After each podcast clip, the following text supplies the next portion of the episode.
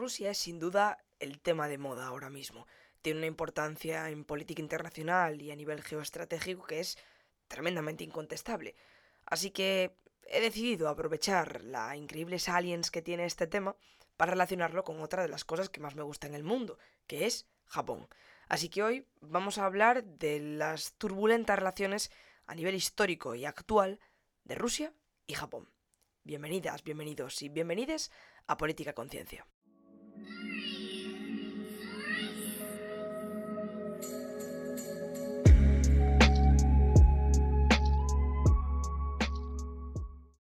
Bueno, ¿cuánto tiempo? Tenía ya ganas de sentarme a grabar, siempre digo lo mismo, pero es que como nunca tengo tiempo, pues es normal que vuelva a decir lo mismo otra vez.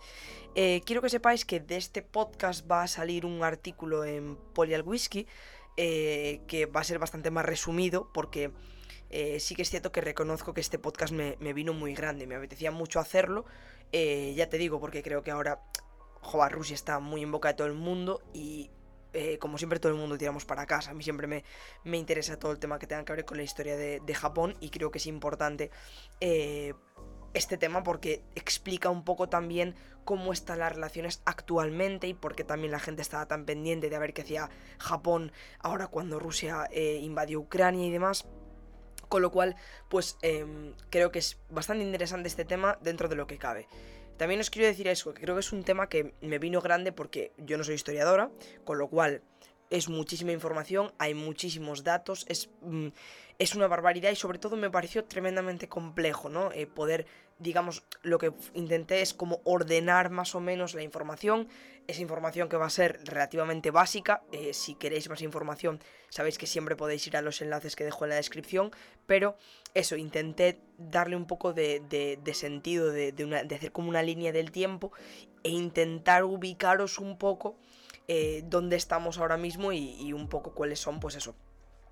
De lo que voy a intentar haceros lo sencillo, todo lo sencillo que a mí no me lo pareció, ¿vale? Así que nada, vamos a empezar. Perdonad si toso, si se me va la voz o lo que sea, porque alguien ha decidido coger COVID, entonces bueno, estoy ahí ahora recuperándome. Pero bueno, intentaré hacerlo lo, lo, mejor posible. Así que nada, vamos a empezar. Primero vamos a hablar de la historia de los siglos XIX y XX, a grandes rasgos de lo que pasó para contextualizar un poco el conflicto actual y la situación que hay actualmente, ¿vale? Esa es mi idea. Entonces, siglos XIX, siglo XX. Eh, una de las primeras cosas que os quiero contar hoy es que, bueno, sabéis que si habéis jugado al Ghost of Tsushima lo sabréis, si no, pues os lo cuento. Eh, en Japón, sabéis que Japón es un, archipiélago eh, que, bueno, em, está en el sur. Eh, yo os aconsejaría, voy a intentar a ver si, si lo estáis viendo en YouTube, probablemente lo que haya puesto, o sea, intentaré poner un mapa, no lo sé, pero lo que os aconsejo es que eh, abráis... No sé si os voy a dejar un documento, un enlace, pero bueno, os aconsejaría que abrieseis un mapa, si podéis, para que me sigáis un poco, ¿vale? Eh, la parte sur de Japón está literalmente al lado de Corea del Sur. Vale, pues entre Corea del Sur y lo que sería la isla más al sur de Japón, lo que tenemos es Tsushima, ¿vale? Eh, si jugasteis el Ghost of Tsushima, ya sabéis que fue la invasión mongola de, por ahí, la de Japón, empezó ahí. Eh, y bueno, básicamente en el año 1861 Rusia hizo un intentona, ¿no? Rusia dijo, bueno, Vamos a meternos aquí a ver si podemos establecer aquí una base naval. ¿Por qué? Bueno, porque Rusia, como cualquier otro país imperialista, lo que tenía es unas pretensiones expansionistas bastante interesantes en lo que tiene que ver con el Asia Oriental, lo cual tiene mucho sentido a nivel geoestratégico, a nivel recursos y a nivel pues, dominación de un, de un país imperialista, sin más. Eh, bueno, luego pasa el tiempo, eh, Rusia sigue con sus cositas, Japón con las suyas, así así, y en el 1895 hay movimientos. Y aquí hay como un triángulo amoroso extraño entre eh, Rusia, China y Japón, ¿vale? Eh, sabéis que Japón siempre ha tenido muchas pretensiones de eh, conquistar China, conquistar Corea, Corea en general. Rusia también quería ampliar su expansión. Rusia quería, bueno, perdón, China quería también expandirse. Bueno, había ahí un batiburrillo para ver quién dominaba lo que sería la zona del Asia Oriental. Entonces, en el 1895, China le cede a Japón Guantú Guantú, no sé cómo se pronuncia, que es donde está precisamente Port Arthur, ¿vale? Para contextualizaros otra vez y que veáis un poco dónde estamos. Si sabéis dónde está Corea del Norte, que está evidentemente al norte de Corea del Sur, wow. eh, pues un pelín más hacia lo que sería el oeste, ¿vale? Hay como un saliente, que de hecho está cerquita de, Pekín, es como una especie de, no sé si dices, no es como si es una ensenada, ahora se llama eh, Lushunkou, pero es Port Arthur, es como eso, un puerto que está ahí al final de, esa, de, ese, saliente de, bueno, lo que sería en la península de Liandong, ¿vale? Y mm, pues básicamente lo que hace em, China es cederle, entre comillas, eso a, Japón. Eh, ya veréis que Port Arthur es algo que vamos a repetir muchas veces porque ha tenido muchísima relevancia entre todas las guerras de China, Rusia y Japón por la dominación territorial. Y esto pasa a través de lo que sería el Tratado de Shimonoseki. Yo voy dejando mm, palabrejas y voy dejando fechas por si luego queréis hacer un research y enteraros un poquito más de, lo que pasa, ¿vale? ¿Qué pasa? Que el año siguiente China se pone un poco a pensar y dice, me cago en la leche, mm, si sigo así voy a tener problemas con Japón. Entonces, ¿qué hace? Se alía con Rusia para garantizar la integridad de su territorio. ¿Qué hacen? Pues Rusia obtiene derecho a sentarse en lo que sería eh, el sur de Manchuria, que básicamente Manchuria, vale, para que nos volvamos a mm, establecer. Mm, Manchuria es como todo el territorio que estaba como por la parte de arriba, de, Corea para arriba, ¿vale? Entonces, lo que hace Rusia es, eh, como salía con China, dice, vale, pues voy a quitar a Japón del sur de, del sur de Manchuria, que es donde estaba, y me voy a poner yo. Entonces Rusia se pone donde estaba Japón y se pone en Port Arthur precisamente, que está muy, es muy interesante porque te da acceso al mar amarillo y te da acceso, tienes acceso a Corea también, en fin, a nivel geoestratégico Port Arthur era muy importante y por eso también se lo rifaron durante, durante tanto tiempo, ¿vale?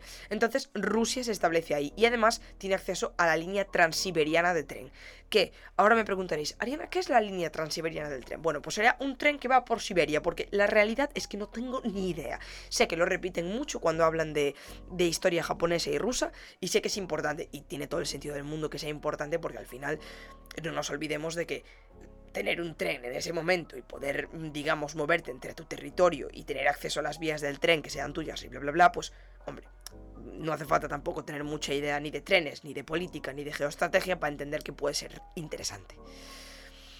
Años después, después de que eso, Japón se haya tenido que recoger y Rusia haya ocupado su lugar en esa parte de China, lo que pasa es que en el año 1904 se lía y se declara la guerra entre Rusia y Japón. Debe ser la decimoctava vez que menciono que la guerra ruso-japonesa es una cosa de la que se habla en Golden Kamuy, que es precisamente lo que se ve es un poco las consecuencias de esta guerra, con el protagonista, que de hecho el protagonista yo creo que eh, eh, había luchado en la guerra, en la guerra ruso-japonesa. La cosa es que se declara la guerra. Y no es que, a mi entender y según el research que he hecho, no es que haya una sola cosa que digas tú, vale, fue por culpa de esto que se declaró la guerra, sino que realmente fue un aumento de las tensiones después de tantos, después de tantos años disputándose un mismo territorio, pues que al final eh, Rusia siguió avanzando con su expansión, Japón quería el territorio que tenía eh, Rusia porque quería el territorio chino, entonces al final lo que pasó es que pues los japoneses cogieron por sorpresa a los rusos en Port Arthur, que recordáis que ese era esa esquinita de, de, de Manchuria, que, en la que se habían asentado los rusos. Y lo coge por sorpresa el general Togo Heihachiro. Muy interesante el nombre, me moló bastante, un nombre bastante chulo, la verdad, mis dieces, mis dieces. Eh, iba a hacer un comentario muy sesgado, pero no lo voy a hacer, no lo voy a hacer, no lo voy a hacer. Voy a intentar mantenerme lo más, eh, digamos, eh, neutral posible.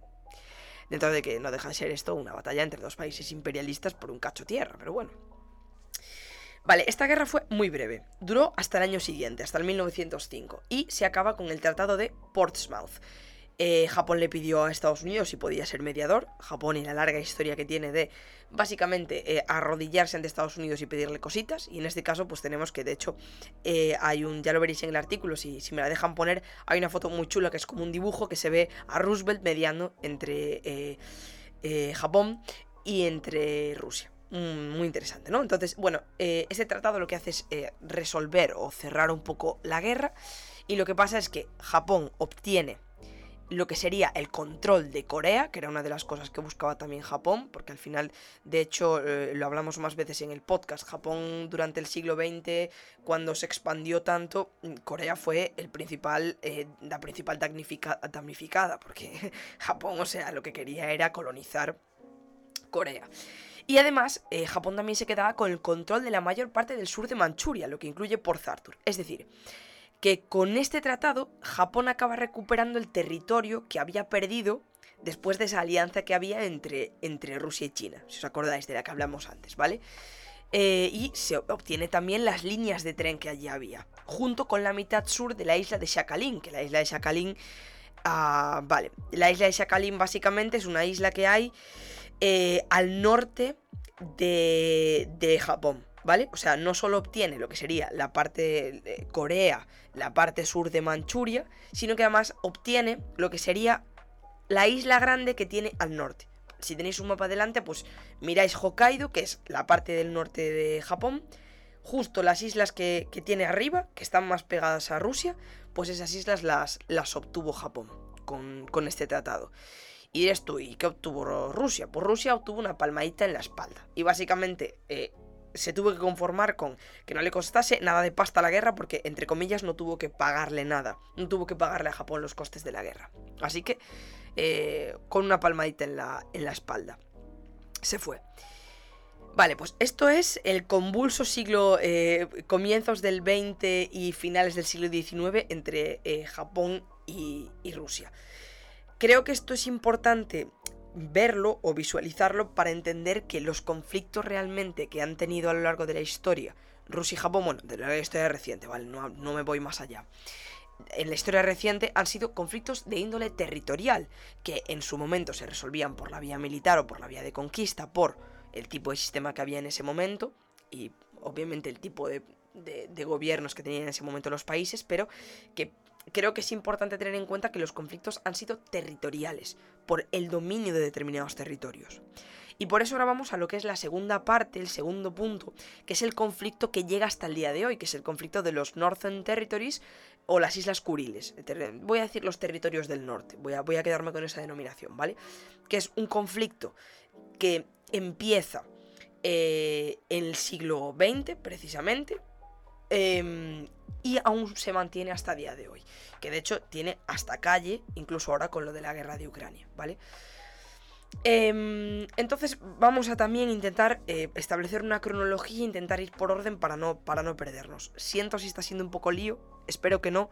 De verdad os ayudaría a tener un mapa adelante, pero espero que más o menos con mis eh, indicaciones de mierda hayáis podido captar un poco cómo van las cosas, ¿vale? Bueno, Em, vale, aquí hay una cosa. Eh, en el 1875 hay lo que se conoce como el Tratado de San Petersburgo, donde eh, Japón lo que hace es ceder la mitad de lo que sería Karafuto eh, a Rusia. Karafuto es lo que antes mencionábamos que eran las islas Shakalin, ¿vale? Que son estas islas que ya os expliqué que estaban al norte de Japón. Pues con este Tratado de San Petersburgo, lo que hace Japón es, le da la mitad de la isla a Rusia. Y a cambio, lo que le pide eh, a Rusia es que le dé las Islas Kuriles, lo que sería eh, los, los, territorios del norte, que son, si tenéis delante el mapa de Japón, hacia un poquito hacia Rusia está esas islas Shakalines, ese, ese, ese territorio de, lo que en Japón se conoce como la prefectura de Karafuto, y un poquito a la derecha están unas islas súper, súper, súper pequeñitas, que son eh, lo que se conoce como Islas Kuriles o Territorios del Norte, que ya os dije que yo voy a hablar de Territorios del Norte. Eh, para zanjar ahora mismo el tema de la nomenclatura, en Japón se les conoce como Territorios del Norte, y en Rusia se les conoce como Islas Kuriles, con lo cual... Si ves que alguien habla de Islas Kuriles, normalmente es porque entiende que la posesión de las Islas Kuriles es de Rusia. De hecho, a nivel oficial sí que son las Islas Kuriles porque oficialmente la posesión de estas islas las tiene Rusia. Pero eh, quien habla de territorios del norte o Northern Territories es porque entiende que la posesión de las islas eh, forma parte de Japón. Es una cuestión política, es una cuestión que ya delata bastante de qué parte, entre comillas, estás. Así que simplemente para aclarar eso, ¿vale? Entonces estamos en que antes de comenzar el siglo XX, eh, Japón tenía en su posesión los territorios del norte y la mitad de, esta isla de Shakalin, ¿vale? ¿Qué pasa? Viene la Segunda Guerra Mundial, se lía la de Dios, Japón se porta fatal y tiene un montón de movidas imperialistas y al final llega a Estados Unidos, le dan el culo y le dice, pues ahora, calladito, que vas a ser el 51 eh, estado eh, de, Estados Unidos. Estoy vacilando, ¿vale? Eh, después de la Segunda Guerra Mundial, Japón pierde, se queda en una situación terrible, además después de Hiroshima y, Nagasaki. ¿Qué pasa? Japón se rinde en 1945. Pero justo cuando Japón está ahí en proceso de rendirse, está en proceso de acabar la guerra, está en proceso de acabar todo, ¿qué hace Rusia? Invade el resto de la isla que le quedaba por invadir. ¿vale? Esta isla de, de Sakhalin, que si os acordáis, era la que en el tratado anterior se habían dividido a la mitad.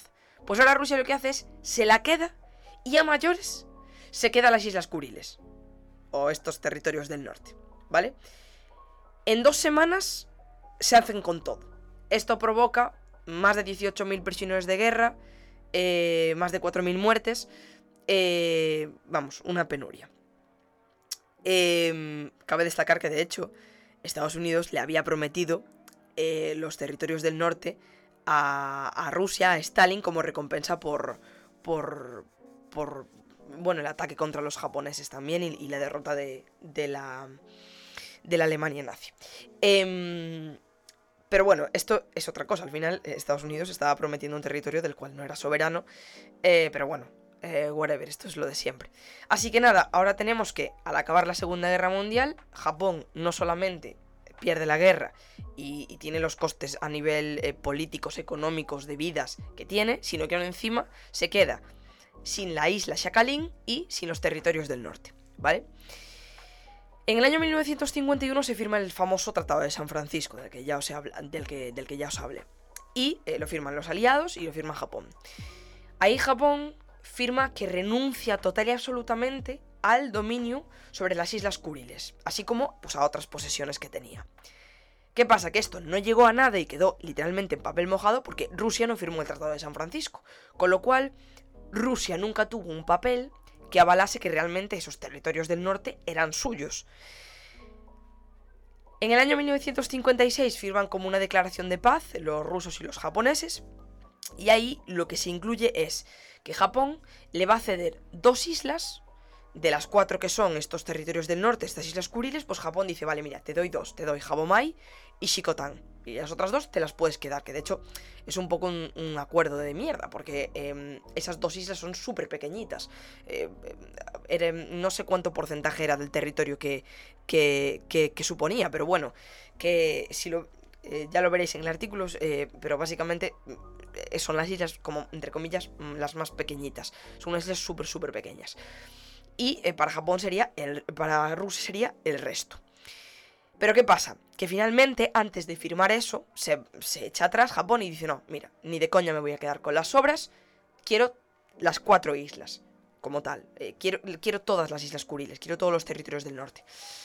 Eh, no llegan a un acuerdo y pasan los años, eh, se firma en el 63 y en el 98 se firma el Tratado de Kelp y un tratado de pesca, que básicamente son tratados que lo que hacen es, no llegamos a un acuerdo sobre quién tiene la posesión de las islas, pero vamos a dejar que los pescadores japoneses eh, faenen ahí porque, bueno, además justo estos territorios del norte tienen una gran riqueza a nivel pesca, y, un gran valor a nivel eh, estratégico, porque creo que tienen algo que ver con, no sé si petróleo, no sé qué es exactamente lo que tienen, pero sí que es cierto que a nivel recursos materiales y naturales eh, es un territorio que compensa muchísimo la, pena tener. Entonces, mm, hasta aquí llegamos eh, ya al siglo XXI sin que nadie realmente haya hecho ningún cambio y sin que se haya resuelto, digamos, este dilema. Mm, a principios del siglo XXI Rusia seguía eh, con la posesión de esas islas por conquista y Japón seguía sin reconocerlo y reclamando el derecho a, tener estas, este territorio. Em, con Shinzo Abe es donde se puede empezar a ver no un cambio, sino un enfoque, y es que Shinzo Abe siempre fue como muy... Eh, siempre trató de ser muy colega de, Putin. De hecho, eh, mm, lo invitó a que fuese a su prefectura, a su lugar de, a su lugar de nacimiento. Eh, y de hecho, después de esta visita que tuvo Putin em, a, su lugar de nacimiento, pues le, intentó, eh, que también es que de verdad, vaya, vaya personaje, le intentó em, regalar un cachorrito y bueno, en plan, como que Abe lo que intentaba era tener como una relación muy, muy cercana con él. Eh, también creó un plan económico de 8 puntos para hacer una cooperación económica con Rusia. Em, bueno, que como veis, sabe, lo que intentaba era tener una política como muy prorrusa y como muy de que al final lo que quería era tener contenta a Rusia para intentar dentro de lo que cabe que eh, siguiese abierta la puerta a algún tipo de negociación por los territorios del norte. Y bueno, porque a nivel geoestratégico también le, compensa tener como, como amigo a Rusia. Eh, entonces esto fue en el año 2012, eh, ¿no? Hace, él hace específico que tiene una orientación prioritaria en la política exterior Rusia.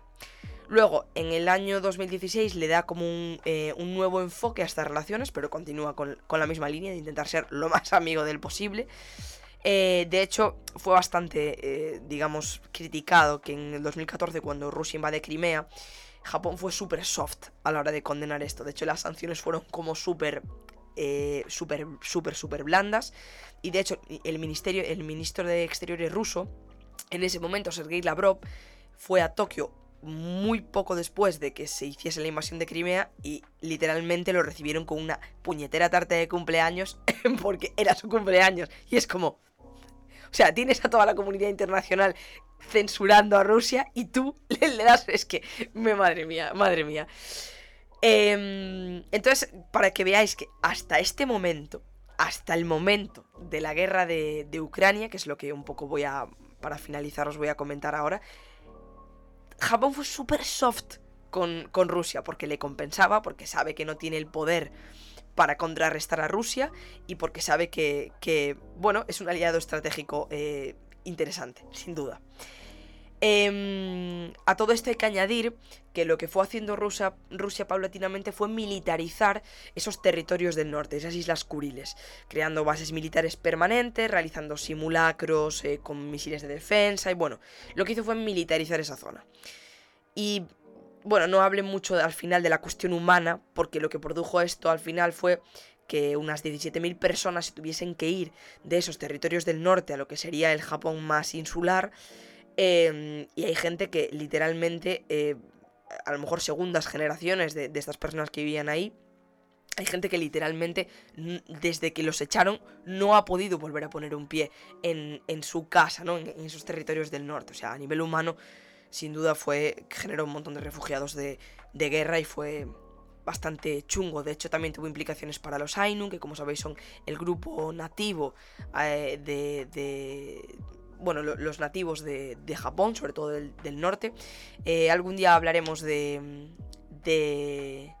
del tema, eh, del tema de los Ainu. Me molaría traer a alguien que controle del tema. Eh, no sé si traer a lo mejor, pues puedo intentar hablar con, Laura de, de, japonismo, porque saben, o sea, lo que saben de Japón ellos es que no, es que no, vamos, no conozco a nadie que sepa tanto de Japón como ellos. Y sí que a lo mejor me la va a traer alguna voz así especializada, pero bueno, ya, ya lo consultaré eso. La cuestión es que, como veis, no solamente tiene consecuencias a nivel el hecho de eh, a ver quién la tiene más grande a nivel imperialista, a nivel territorial, sino que también tiene consecuencias humanas como todo lo que pasa normalmente en, en las guerras. Dicho esto, año 2022. ¿Qué pasa? Que Rusia invade Ucrania. La gente estaba muy pendiente de a ver qué iba a hacer Japón, porque como os dije, cuando fue la invasión de Crimea fueron terriblemente soft y estaban en plan, bueno, ya sí, eso sí tal. Pero esto fue muchísimo más sonado, la comunidad internacional se volcó muchísimo más, también porque esto estaba afectaba mucho más a Europa y, por cómo se desarrollaron, no os cuento nada nuevo y eh, no es mi tema, con lo cual no me voy a meter más.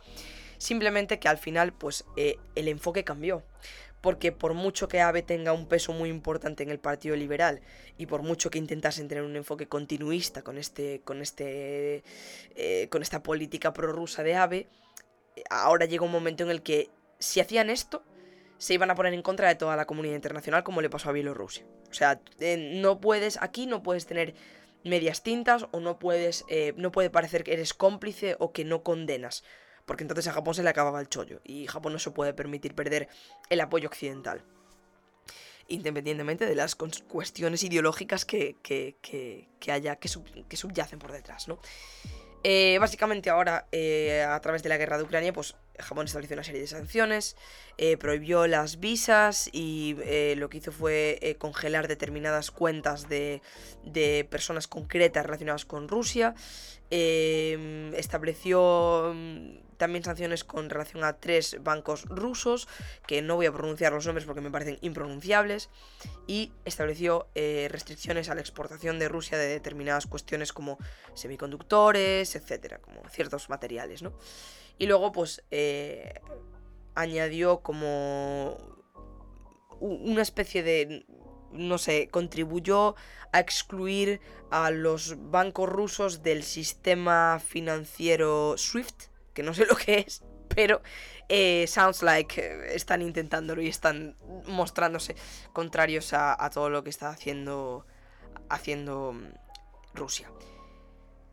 También aprovecharon esta situación para venirse un poco arriba y dejar de estar tan subyugados eh, con el tema territorial a Rusia y de hecho el, ministro de Asuntos Exteriores, eh, Hideki Uyama, eh, bueno, hizo una comparación que se puede considerar no desafortunada, eso queda al criterio del espectador, eh, comparando la invasión de Ucrania con la invasión de las, de las islas del norte, ¿no? Y decía, entiendo que Rusia está ocupando los territorios del norte y que la invasión militar de Ucrania están los dos eh, en contra de la ley internacional, ¿no? Lo que hizo fue aprovecharse de un suceso de actualidad que está generando mucha conciencia y mucha empatía y lo comparó con una invasión territorial que ellos sufrieron en el siglo pasado. Entonces esto hace que eh, vuelve a poner en la agenda política el tema, vuelve a ponerlo en la población y hace como un llamamiento al resto de países para decirles, mira, chatos, estáis condenando un montón esto que está pasando en Ucrania, lo cual entiendo,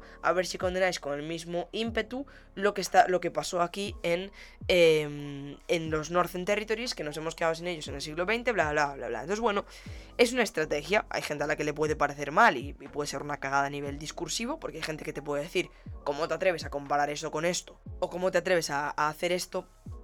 Pero bueno, al final también es una estrategia que lo que puedo hacer es precisamente generar ese engagement que, están buscando.